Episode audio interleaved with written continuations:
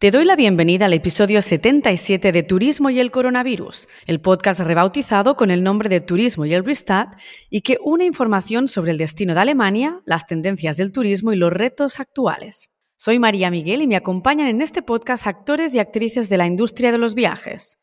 Hoteleros, consultores, especialistas en marketing, visionarios, fundadores y todos y todas aquellas personas a las que quiero dar voz en este canal para aprender, compartir e inspirar. Dejamos bancos de camas, OTAs y consultores de viaje para conocer más la región noroeste de Alemania.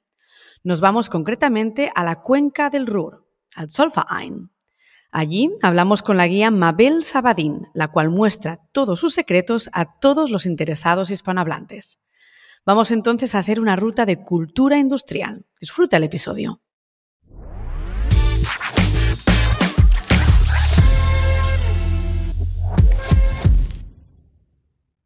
Buenas tardes, Mabel. Bienvenida al podcast de Turismo y el Restart y muchísimas gracias por estar aquí con nosotros y mostrarnos un poquito más Alemania. Bueno, muchísimas gracias por la invitación, María. Encantada de estar y poder contar un poco más de esta región de Alemania, que hasta ahora se la conocía en cierta forma como el patito feo de Alemania, que no merece ese nombre, pero bueno, ya lo voy a explicar.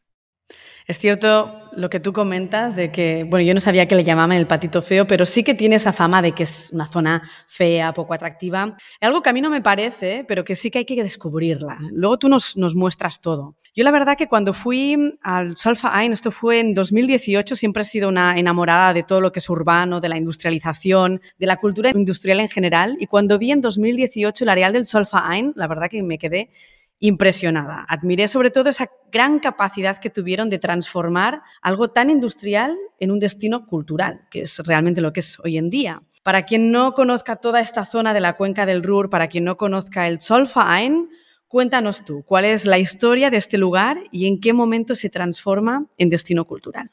La historia empezó un poquito más atrás en la región, en el estado federal de Renania del Norte-Westfalia, en la ciudad de Dortmund, estaba la mina Zollern que es una mina hermosísima, modernista, y la iban a tirar abajo, la iban a derrumbar, y por una iniciativa ciudadana lucharon para que se quedara. Y fue declarada, fue el primer monumento histórico industrial de toda Alemania, ya en los años 60. El Estado Federado de Renania del Norte-Westfalia empezó a darse cuenta que la industria, los monumentos industriales que se iban cerrando, tenían un valor histórico también y ya se empezó a pensar en esa dirección. La mina Solferein se cierra en el año 1986, pero ya estaban estas ideas detrás. Pero que la mina Solferein existiera se debe a una persona, al ministro, como ya estaban a nivel provincial esas ideas, el ministro de la construcción de aquel momento, Christopher Zöppel, decide una semana antes del cierre oficial de la mina, por un decreto, que la mina a partir de ese día, o sea, es importante eso, la mina estaba todavía en función y una semana antes se declara monumento histórico nacional. Y en Alemania algo es monumento histórico está protegido. Entonces se creó una sociedad que para qué hacer, pero en ese momento nadie tenía idea todavía de que se iba a transformar en lo que se transformó. Y en esta región hay mucha gente muy idealista y había muchos artistas que veían el futuro potencial que estaba en toda esta región. Fue un poco difícil para mucha gente, para la gente, digamos, no artista, ver ese futuro. La gente decía, imagínense dentro de cientos de años va a ser un poco como lo que pasó en Centroamérica con las pirámides. De pronto la gente va a descubrir restos industriales y no lo van a admirar. Es nuestra obligación mantenerlo y descubrirlo. Y a partir de ese momento ya se empezó la planificación y la idea era no hacer un museo industrial, sino hacer algo muy variado para la cultura, la historia y el ocio también. Porque a los que nos gusta la cultura es una cosa, pero a los que no les gusta tienen también derecho a disfrutar su ocio en un lugar también bonito. Y hubo otra cosa fundamental y es que entre 1989 y 1999 en toda esta región hubo una exposición que se llamó la IVA, una exposición internacional de la construcción del río, del valle del río Emscher, en alemán, Y esa exposición era un plan de futuro de toda la región. Y la mina que ya se había cerrado en pocos años antes también participaba. Y en ese gran proyecto, uno de los grandes proyectos que nació en, en esos 10 años fue la Ruta de la Cultura Industrial, que nació aquí en la cuenca del Ruhr y después Muchos países europeos lo vieron como modelo y después de eso se creó la así llamada ERI, Ruta Europea de la Cultura Industrial. Has hablado de que se convirtió en monumento nacional dentro de lo que es Alemania y hoy en día es patrimonio de la UNESCO. ¿Qué significa esto para, para vosotros en relación a la oferta que tiene Zollverein? Fue un reconocimiento muy grande, porque te imaginas que cuando cerró la mina nadie hubiera soñado con que en algún momento íbamos a ser patrimonio de la UNESCO. En Renania del Norte-Westfalia hay solo cuatro patrimonios de la UNESCO. La mina Zollverein es el único en la cuenca del Ruhr. O sea que a nivel importancia y reconocimiento es muy importante y especialmente para los mineros, la gente que trabajó en esta región, los obreros que trabajaban en esta región, es un reconocimiento muy grande y se sienten muy, muy orgullosos de ese reconocimiento. Y con el reconocimiento fue en el año 2001, con ese reconocimiento, unos meses después, se empezó a trabajar en un plan maestro que fue dirigido por el arquitecto y urbanista holandés o neerlandés Rem Koolhaas de la OMA, la Oficina de Arquitectura Urbanista de los Países Bajos. Hablamos de la UNESCO y de la oferta hoy en día. ¿Es algo que os condiciona en algún tipo de oferta? Es decir, UNESCO os pide, no sé cómo funciona, pero pide que hay que cubrir una serie de, de servicios, por ejemplo, para el visitante. Ese tipo de datos no lo sé, Ok. Pero lo que sí sé es que, por ejemplo, el Día de la UNESCO es una fiesta muy especial en la mina y hay ofertas especiales, pero si la UNESCO pone determinados condicionamientos, eso no lo sé. Por supuesto que es en el mantenimiento y como patrimonio de la UNESCO es importante aclarar que no es solo el pozo número 12, sino que son tres sitios que forman el patrimonio. Es el pozo de fundación, que es el pozo 128, el Pozo 12, que es el construido en los años, fines de los años 20 del siglo XX, y la Coquería. Son los tres centros que son patrimonio de la UNESCO. Y para la UNESCO lo interesante es que lo más importante no fue el tema industrial, sino que para la UNESCO lo fundamental fue la arquitectura porque la arquitectura que te ha gustado tanto del Pozo 12 viene enmarcada en la tradición que nació en Alemania del movimiento Bauhaus. No es estilo Bauhaus, el estilo es el nuevo objetivismo, y eh, los arquitectos que trabajaron en Solferein entre 1928 y 1932 eran Fritz Schupp y Martin Kremer, dos arquitectos jóvenes que tenían estudios en Berlín y en, y en Essen, en la cuenca del Ruhr, y que trabajaron mucho, mucho en la cultura industrial. Y es interesante, por ejemplo, la, el Museo de la Minería más importante de todo el mundo está en la ciudad vecina de Bochum y también fue construido por Fritz Schupp en el mismo año 1928 cuando se empezó con el pozo número 12. Así que es un paraíso para los arquitectos en realidad también, ¿no? Es un paraíso para todos. Es, trabajar en este sitio es un lujo realmente. Cuéntanos, ¿qué es lo que encontramos en Solfaen? Es decir, has hablado de lugares ya que encontramos la coquería, etcétera. ¿Qué nos encontramos allí? Si estamos a ciegas, eso es un podcast, llévanos a ese lugar. Primero, lo más importante es venir con mucho tiempo. Porque la gente viene y dice, a mí no me avisaron que había tanto, me tendría que quedar más y me quedo más y me quedo más. Una vez hubo una visita con dos periodistas españoles que querían hacer todo en una hora teníamos planeada dos, y de las dos dice, ¿tienes más tiempo? ¿Tienes más tiempo? Y yo tenía todo el día libre para ellos. Estuvimos como cinco o seis horas y si hubieran quedado más, si hubieran podido cancelar otro compromiso que tenían. Porque cuando uno empieza a ver, no termina nunca. Realmente es, es muy interesante. Porque hay para todos los gustos. Y además tenemos diferentes tipos de modelos de visitas. Una vez, por ejemplo, teníamos una visita guiada sobre libélulas en el parque natural, porque no, es solo, no son solo edificios, sino que tenemos mucho arte, mucho arte fuera de los edificios, mucho arte en las escombreras. Escombreras o escoriales, según los países de habla hispana, tienen diferentes nombres para esas montañas, colinas del descarte de las minas y tenemos en la mina de Solferein tenemos parque que es una maravilla con esculturas de un artista de Düsseldorf, Ulrich Rückring, que participó también en la documenta, por ejemplo, y que es un apasionado de la mina Zollverein.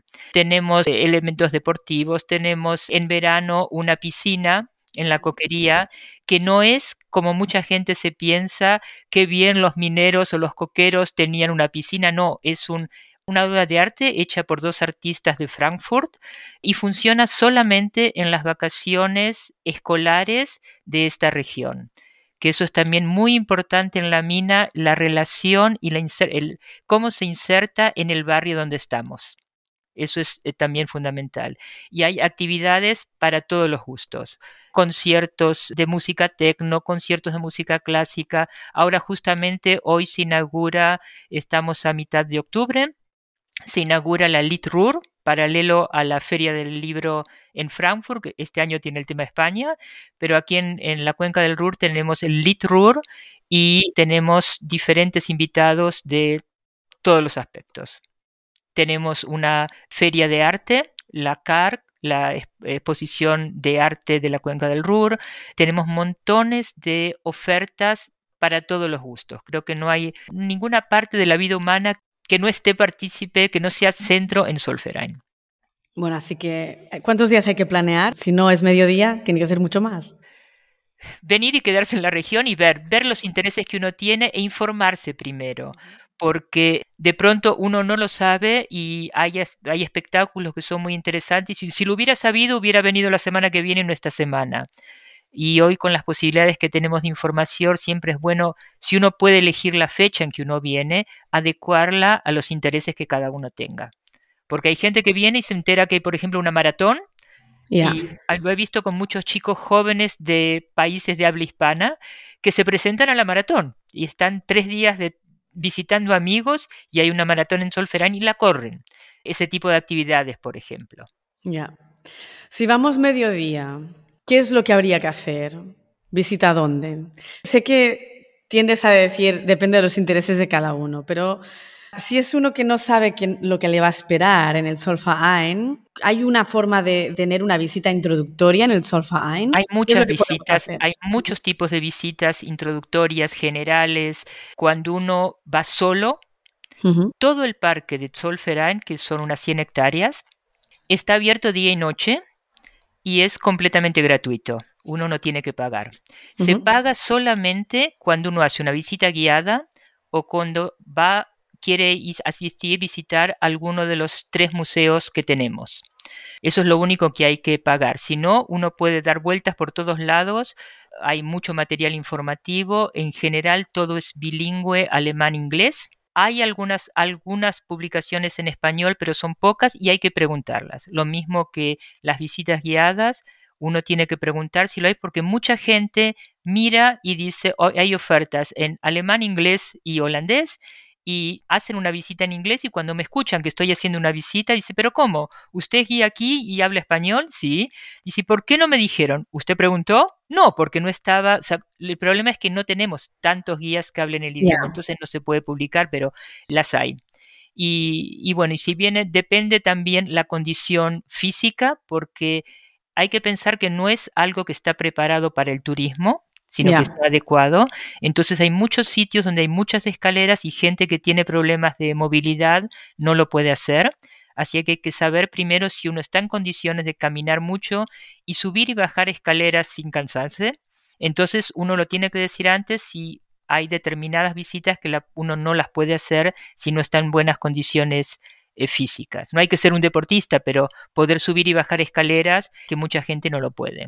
Entonces uno puede tener una idea de cómo vivían los mineros, cómo trabajaban los mineros, qué era el carbón, qué tipo de carbón se extraía, para qué era, porque la mayoría de la gente tiene la idea que el carbón que se saca se saca para calentar en las casas. Los niños piensan que es para hacer una barbacoa y es otro tipo de carbón y la coquería estaba muy relacionada con Solferán y el carbón que se extraía en Solferán se elaboraba para después trabajarlo en la coquería y hacer de ese carbón de coque, hacer el coque, que era el que se usa en la industria siderúrgica. Sí, es que es toda una historia, hay que conocerla, hay que, realmente hay que entrar ahí, si no, para muchos se hace en otros tiempos. Es otro tiempo y otra, otra cosa que normalmente no lo conocemos. A mí también me pasó, yo no soy arquitecta ni soy ingeniera especialista en carbón, sino que lo tuve que estudiar y aprender también y me emocionó mucho conocer todo este tipo de cosas.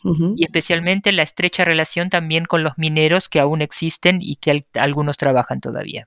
Qué bueno. Mabel, nos comentabas el tema de los idiomas, que todo está bilingüe y que realmente está todo más bien preparado para lo que es el mercado nacional, en alemán, inglés, y luego tenemos la parte de Holanda, ¿no? que también la tenéis muy cerca, también es cierto. ¿Cuáles son vuestros números? Estos son de alguna forma los mercados, me imagino, más abundantes. ¿Qué mercados os pesan más y cuál es el perfil del visitante? Bueno, algunos números para interesarse. Hasta el año 2009 teníamos un número de visitantes, hablamos siempre de una cosa son los visitantes en general y otra, gente, otra cosa son los números de visitas guiadas. Visitantes. Eh, de visitantes en general tenemos aproximadamente un promedio de 1.600.000 personas por año. De esos, un 6% son procedentes del extranjero los Países Bajos representan aproximadamente el 27%, en segundo lugar Francia con un 12-13% y en tercer lugar España con algo aproximadamente un 10%, digamos, de esa suma. Las visitas guiadas, que son muchas, hay que pensar que hablamos de visitantes en general, no de gente que hace visitas guiadas. En el 2009 la cantidad de visitas guiadas reservadas fue de 97.000 un año después, fue el año 2010, que fue el año de la cuenca del Ruhr como capital de la cultura europea, tuvimos 215.000 personas. Y en el año 2009, a partir del 2020 no lo contamos porque empezó la pandemia y fue... hablamos del 2019. 2000, no, desde el 2010 con 214.000 personas. En el 2019 eran 165.000. Ok, ok. Con visitas guiadas, ¿eh? Independientemente, todo el resto es conciertos, actividades, otro tipo de, actividades que puede haber en la mina. Congresos, que hay muchos congresos. Solferein tuvo varias veces un premio importante que se llama en Alemania que se llama Conga, el Conga Award, que es por la mejor locación para eventos en Alemania. Porque paralelamente se pueden celebrar varios eventos porque el, espacio es muy, muy grande y se pueden hacer eventos con un gran número de visitantes en diferentes sitios simultáneamente. ¿Y cuántos guías trabajan en el Zollverein? Bueno, en Zollverein tenemos actualmente unos 110 guías que trabajan, que trabajamos allí. De esos, aproximadamente un sexto son antiguos mineros. Ah, wow. uno los puede reconocer porque los antiguos mineros que trabajaban en la mina, en la mina o en la coquería, no solo en Solferein, sino en otras minas también, porque desde el año 2018 no hay más minas de carbón en Alemania. Entonces los mineros, algunos trabajan todavía con nosotros y se los reconoce porque llevan una chaqueta blanca y el casco blanco de minero. Es fácil reconocerlos. Mm. Qué bueno. Mabel, has comentado que se hacen diferentes eventos también, que habéis tenido un, reconocimiento como mejor location. Más allá del, areal de lo que es el Solfain, vemos que es un areal muy versátil, que tenemos un espacio muy versátil para hacer eventos. Yo incluso desde el gimnasio he visto que se hacen campeonatos de, Red Bull. Lo he visto en las, en las pantallas de mi gimnasio y siempre me ha parecido como muy, muy curioso verlo. ¿Cuál es la parte en que la organización de Zollverein ve mayor oportunidad de desarrollo para el Areal? ¿Es esa parte de location o, hay quizás otros aspectos que desconocemos y que quizás tienen un desarrollo muy bueno para, para el Zollverein? Son todos los aspectos los que son importantes, no solo el de location, por ejemplo, es un centro importante para muchas empresas para hacer sus eventos, para como sitio para congresos, porque tenemos muchos muchos sitios para ofrecer muchos espacios para diferentes grupos, diferentes números. Hacemos, por ejemplo, olimpiadas también en el campo abierto. Hay diferentes posibilidades para hacer. Entonces, la oferta creo que no hay nada que no se, siempre es cuestión de preguntar y siempre se encuentra lugar para hacerlo y cómo hacerlo, porque la mayoría de la gente, o diría casi todos los que trabajamos en, en Solferain, hay un amor por lo que uno hace que siempre busca soluciones, quieren venir, son bienvenidos, todos pueden venir. Genial. Algo que es fundamental también para nosotros es la inclusión. Los mineros trabajaban en grupos, y el, hecho de lo que es la camaradería, el compañerismo, es fundamental, era fundamental y es algo que se pretende continuar, que todo lo que tenemos sea para todos, no para solo un grupo.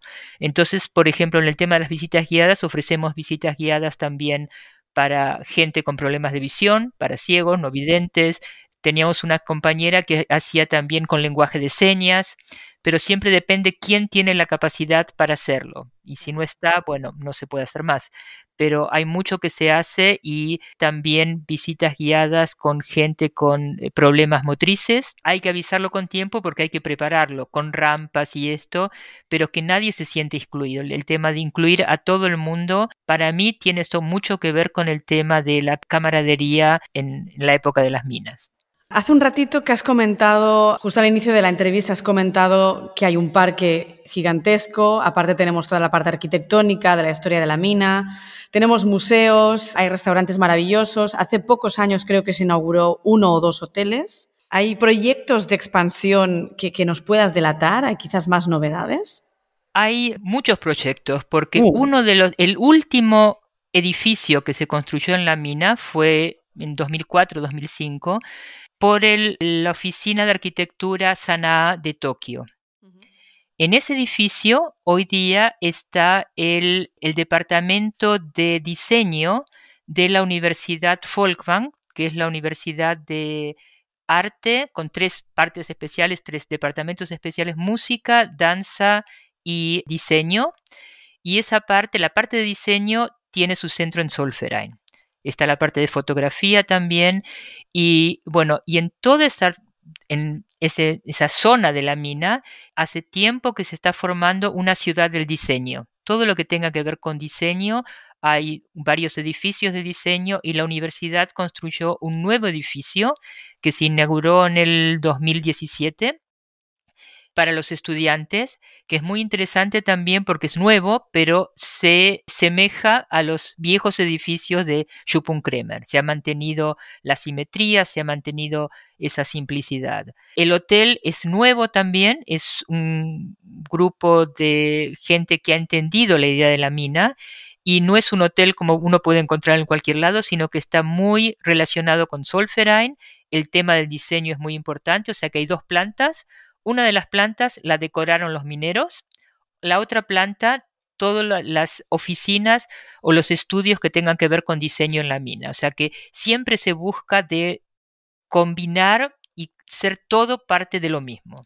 No, la verdad que, que conseguís un storytelling en todos los proyectos, ¿no? Al final hay una, una, historia detrás que es lo que os hace pues interesantes y que os quita la etiqueta de patito feo, en todo caso, ¿no? Sí, sí, sí. Y el hecho, el apoyo de la gente del barrio donde está Solferain, especialmente los visitantes extranjeros, se asombran y no pueden creer el hecho de ese espacio tan grande y no ver vandalismo es que la gente de los alrededores, los que viven ahí, todos lo sienten como parte propia. Claro. Incluso el último fin de semana de septiembre es la fiesta de la mina y es la fiesta del barrio.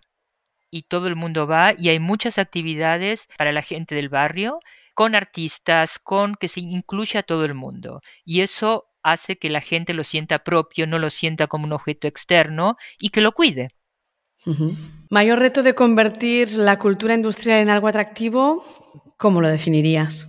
Puede ser difícil, aparentemente en teoría, pero en la práctica es mucho más fácil de lo que parece, porque como todo en la vida, cuando uno no conoce algo, piensa e interpreta cosas que no son.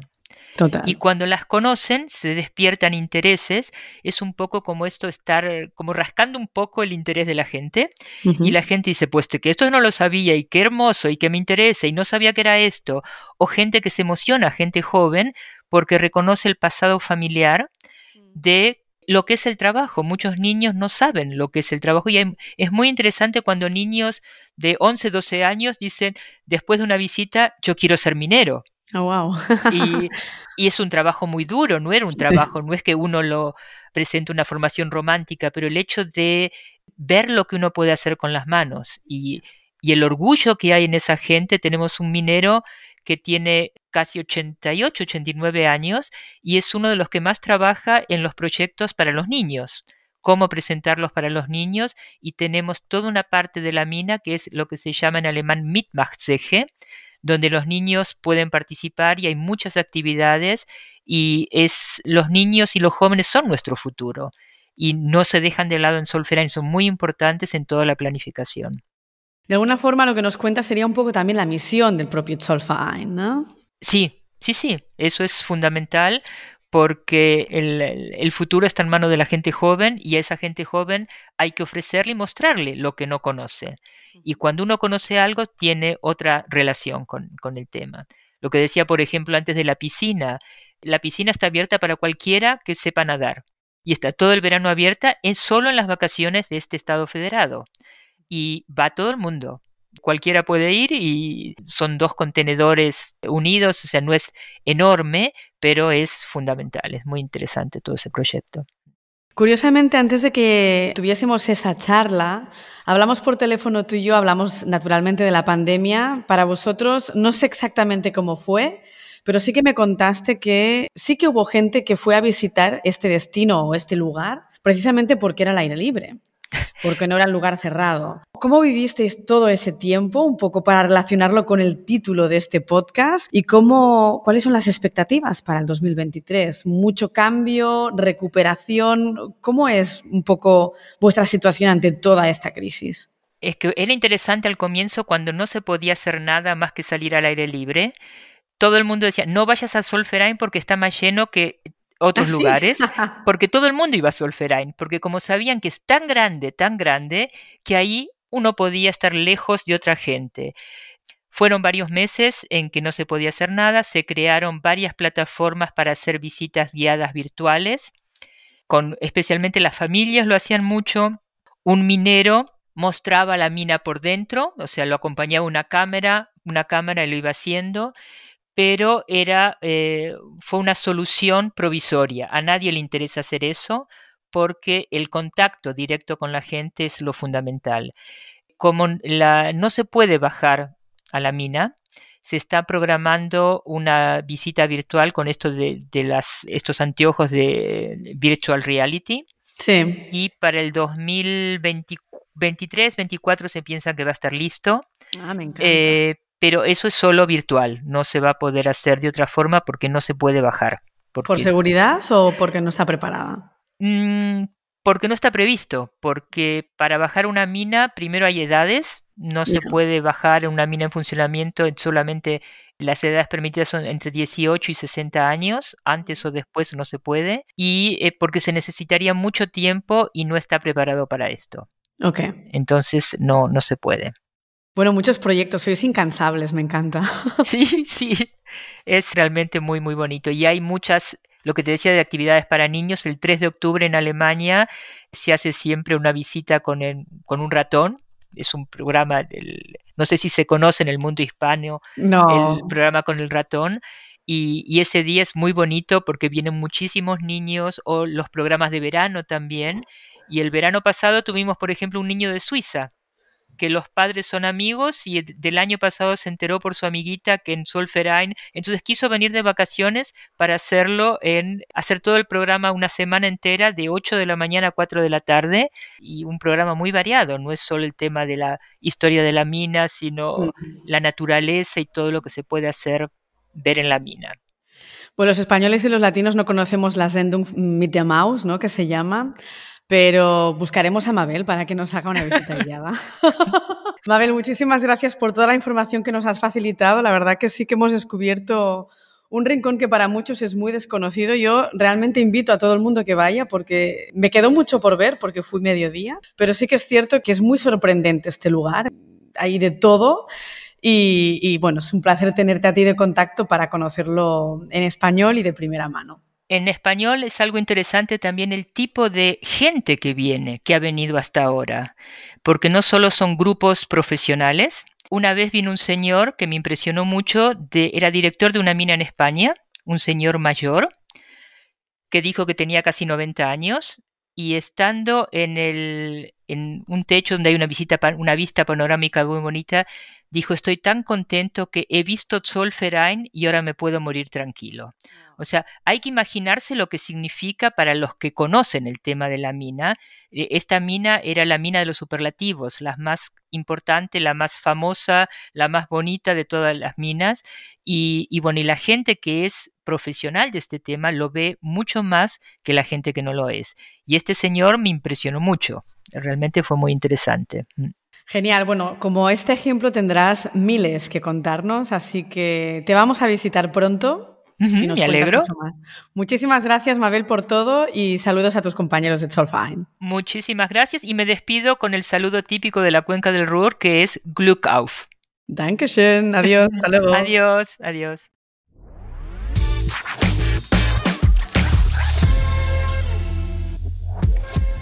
Espero que te haya gustado el episodio con Mabel. Con ella hemos descubierto una joya en la cuenca del Rúa, aunque tengan esta idea del patito feo. Parque, arquitectura, historia, locations, alojamiento y restaurantes. Una oferta increíble para múltiples gustos y edades con un storytelling detrás impresionante. Un destino que combina muy bien con Colonia y Düsseldorf. Anótalo. La semana que viene nos vamos a descubrir otro mundo, el podcasting. Lo haremos con Ricardo Domine, director de Radio Viajera y Quirty Podcast. Si estás pensando en este canal de comunicación para fidelizar tus clientes, no te lo pierdas. Te espero.